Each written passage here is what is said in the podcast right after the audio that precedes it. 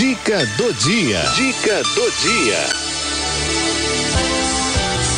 Vivendo melhor com a psicóloga Mônica Chagas. Vivendo Melhor traz a psicóloga Mônica Chagas, né, no seu momento de reflexão aqui com os nossos ouvintes, todas as quartas-feiras, você tem a participação da Mônica Chagas no quadro Vivendo Melhor. Mônica, boa tarde, bem-vinda. Olá, boa tarde, queridos ouvintes internautas da Rádio 9 de Julho. Olá, querida Cidinha e equipe da Rádio 9 de Julho. Que alegria a gente poder estar junto mais uma vez nesta quarta-feira para a gente conversar de algumas coisas que é, permeiam a nossa vida. E hoje eu gostaria de convidar você a observar qual foi a última vez que você esteve em contato com a natureza? Qual foi a última vez que você teve a oportunidade de parar para observar uma plantinha, uma árvore, é, um matinho, qualquer coisa do tipo que você encontrou na rua, que você esteve num parque, que você esteve num sítio ou numa fazenda?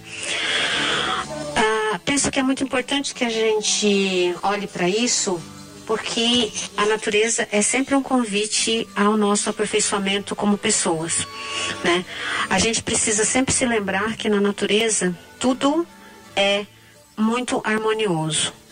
E muitas vezes o que faz com que essa harmonia se quebre é a intervenção de nós humanos.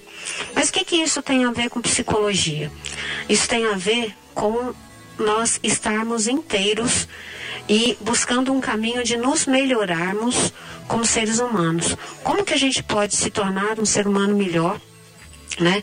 Na medida em que a gente pode observar a natureza.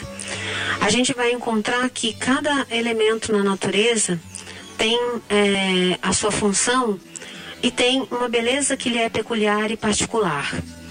Por vezes, nós seres humanos nos desgastamos querendo é, parecer diferente do que somos uh, ou nós nos ressentimos porque somos diferentes.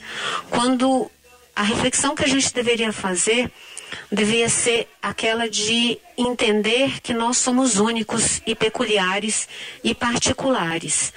E quando a gente olha para essas diferenças, a gente vai é, percebendo que isso é a grande beleza e a grande riqueza da raça humana, né? E de toda a natureza que nos cerca. Quando a gente está no consultório, é que a gente se dá conta, né, de quanto que a gente tenta se enquadrar e parecer o mesmo. O quanto que a gente quer ser igual. E, na verdade, nós somos convidados a viver a nossa diferença.